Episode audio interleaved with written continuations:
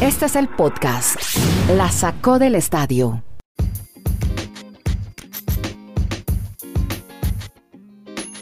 Hola, ¿cómo les va? Aquí estamos de vuelta. Hoy tenemos a Dani Móvil por las carreteras de Antioquia. E- Efecto de auto que escuchan de fondo. Hoy estamos, a propósito, Dani, ya que está en su auto haciendo el podcast, muy orgánico, más que nunca. Hoy subió en un auto, manos libres, ¿no? Y mirando bien las señales de tránsito. Y cuidado con el de al lado. Dani, el episodio de hoy, ¿cuál es? 715. Perfecto, amigo. Hoy vamos a hablar en este podcast, a charlar así, frescos, desinhibidos. Quítese la corbata, usted relajado. Vamos a hablar de Albert Pujols, que hoy es tendencia. Y vamos a tener eh, informaciones sobre él, sobre este pelotero, fantástico pelotero, que posiblemente haga su última temporada. Ya no lo confirma Kenny Garay, lo mismo que los Celtics de Boston vuelven a hacer noticia, pero esta vez mm, no le fue bien. Ya les contamos también qué pasa con los Celtics en la NFL.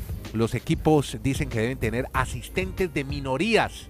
También estaremos conversando en este podcast de los Bills de Buffalo. Parece tienen nueva casa. De lo que pasó con el nuevo número uno. ¿Quién es el nuevo número uno del golf profesional? Y obviamente del fútbol, las clasificatorias, porque hoy es día decisivo para muchas selecciones. Entre ellas las de Oceanía, donde tenemos noticias. Kenny Garay, prepárese de las Islas Salomón. Preocúpese por las Islas Salomón hoy porque hoy tenemos información de este país en nuestro reporte mundialista preclasificatorio a la Copa del Mundo de Qatar y lo mismo de Estados Unidos y de México.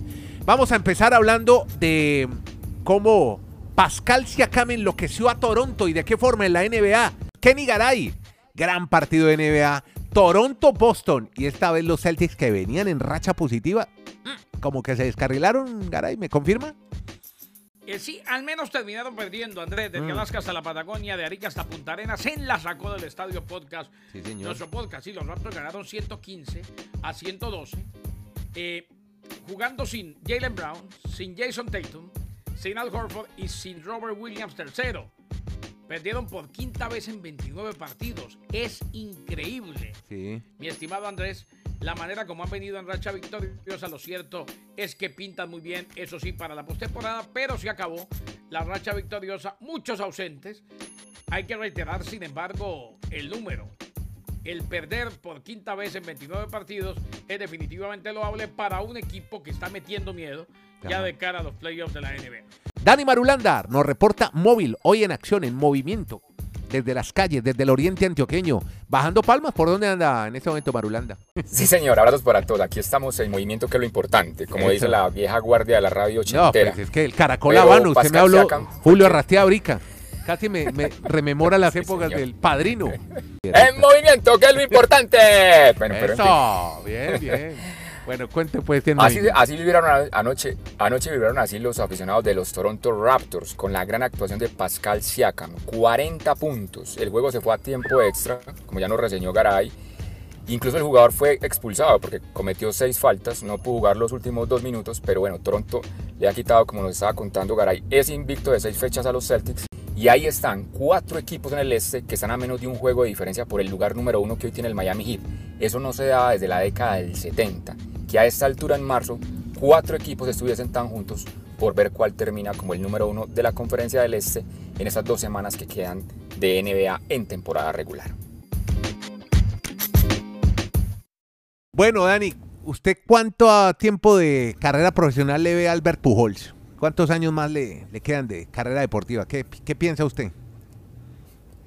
Yo sinceramente lo veo a él en el plato y yo creo que ya es ¿Ya? como para que esté disfrutando de los hijos, de los nietos. Pero, pero bueno, es muy respetable, no sé. Él querrá tener más récords, me imagino, Sí. para, la, para quedar en la gloria, porque no necesita ya la parte económica y ya demostró lo grande que fue en su carrera deportiva, pero bueno, obviamente cada quien Usted ya lo manda a descansar. pensamiento. Bueno, pero va a jugar una Sí, temporada sí, más y no sé cuántas más. Lo que sí está claro, Kenny, es que ya se queda definitivamente en el equipo que usted nos reseñó en el podcast de ayer. Definitivamente, Andrés, eh, ojo, y es que él se ganó la simpatía, el amor de tanta gente en eh, San Luis, que el que regrese es simplemente motivo de fiesta, motivo de alegría. Ayer estuvo ya hablando con la prensa, reiteró que es el último uniforme que se va a poner en grandes ligas. Están en el Roger Stadium, recordemos allá donde se hicieron las negociaciones para destrabar eh, el paro patronal en el béisbol. Y además dijo, de pronto juego al terminar la temporada uno que otro partido en eh, República Dominicana. Recordemos que él debutó, jugó por primera vez en su carrera Sí. en la Liga Invernal Dominicana, la edición anterior, con los Leones del Escogido. Eso sería lo único diferente que haría, pero aquí terminaré donde comencé la carrera.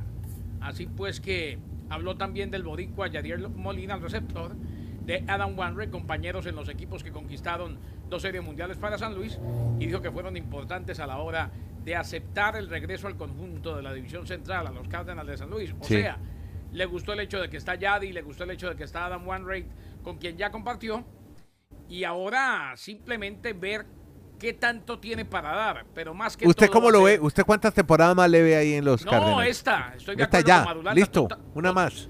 Totalmente de acuerdo con Maduro. Esto fue prácticamente el regreso al equipo de sus amores y una gira de despedida. Claro, terminar allí.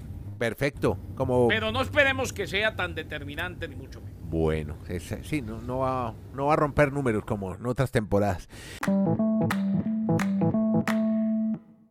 Hablemos antes de irnos con el fútbol americano de algo de golf porque tenemos nuevo número uno en la PGA, Dani. Se trata de Scotty Scheffler, un jugador de 25 años de edad que ha ganado tres torneos esta temporada de la PGA y que más recientemente, este fin de semana, logró el Match Play, donde están los mejores golfistas del mundo, incluso estaba John Ram, y al él ganar el torneo, pues parece ya como el nuevo número uno del mundo, este norteamericano de la Universidad de Texas, que a muy temprana edad entonces es ahora la gran sensación del golf de la PGA. Este muchacho, reiteramos, apenas con 25 años de edad, Scotty Scheffler. Vamos a Scheffler. ver si ahora tenemos bien el apellido. Perfecto. Bien, Sí. por, bien por Scheffler. Bueno, mire, hablemos de NFL ahora sí porque Kenny nos va a hablar de los equipos que deben tener asistentes de minorías en NFL. Eh, por lo menos eso están diciendo los, los equipos, que tengan asistentes de minorías. Es decir, estamos hablando de, de otros grupos raciales, Garay. Y de mujeres. Ah, mujeres, claro. Es que la NFL lo acaba de hacer obligatorio, Andrés. Los 32 equipos de la NFL van a contratar a un asistente ofensivo minoritario para la temporada del 2022. Esto es parte de unas modificaciones a las políticas que fueron anunciadas para continuar los esfuerzos hacia la diversidad e inclusión en la Qué liga. bueno. Él o la coach, puede ser femenina obviamente, o miembro de una minoría étnica o racial, de acuerdo a la política adoptada por los propietarios, y será pagada a partir de un fondo que tiene la liga. Él o la coach deberá trabajar de cerca con el head coach y asistentes ofensivos, Ya. con la meta, atención a la meta, de incrementar la participación minoritaria en el grupo de entrenadores ofensivos que eventualmente produzca a los candidatos más buscados para las posiciones de head coach. Generalmente vienen de ahí la gran mayoría. Así pues que el objetivo es en algún momento tener a una entrenadora en jefe en la NFL y agregó mujeres al lenguaje de la regla Rooney en todos los niveles. O sea, ahora la regla dice mujeres y o personas de color pueden satisfacer el requerimiento de entrevistar a dos candidatos minoritarios para posiciones altas, incluyendo la de entrenador en jefe. Muy bien, y en la NFL le tenemos novedades por los lados de los Bills, uno diría, en Buffalo. Ah, nuevo jugador. No, señores. ¿De qué se trata, Dani? Se trata que la familia Pegula, la que usted tanto nos ha hablado, que incluso tienen a su Tenista. chica muy tenista, sí señor, Sí. pues esta familia ya se le acaba el convenio o el contrato que tienen con el actual estadio el de Orchard Park en Buffalo la próxima temporada.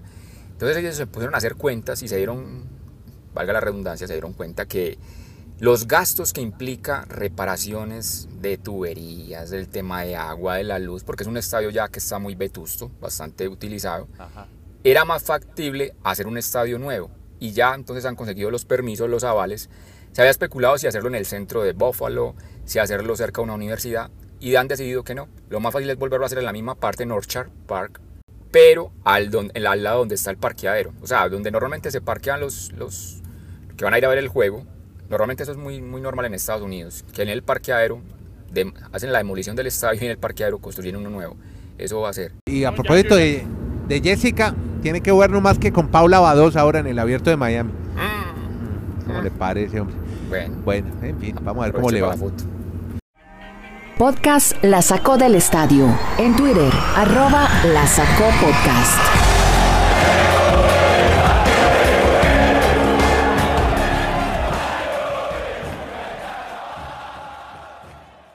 Nueva Zelanda, Isla Salomón en la final de Oceanía, Dani. Y ese partido de Isla Salomón, Nueva Zelanda, tiene mucha importancia para Costa Rica, porque esta selección va a enfrentar en el repechaje de junio, en un solo partido, a una de esas dos selecciones. Ah. Y allí la historia la de Luis Fernando Suárez, el Sí. entrenador colombiano. Sí, señor. Porque Andrés, ese entrenador puede también llegar a tener tres selecciones diferentes en mundiales de fútbol.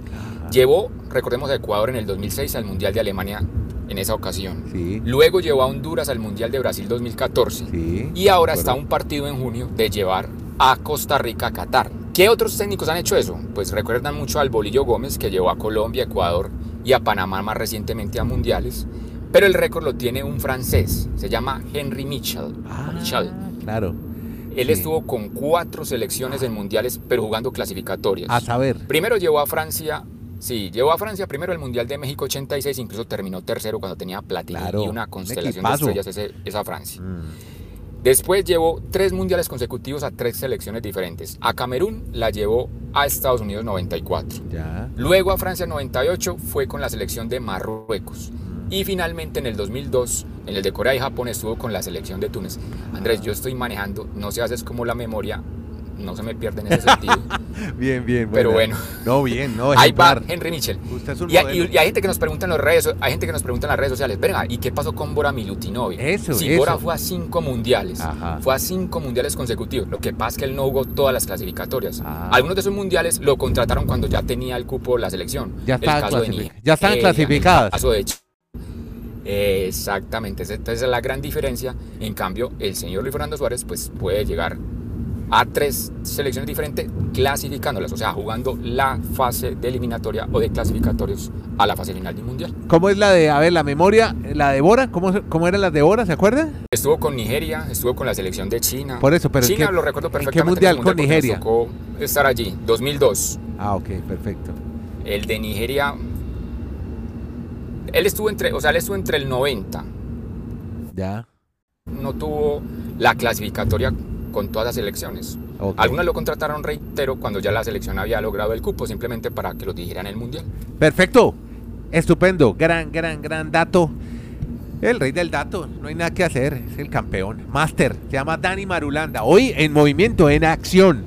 En acción, manejando por el oriente antioqueño. Ustedes oyen el sonido ambiente del automotor, el auto que está conduciendo Dani, con manos libres, con toda la seguridad del caso.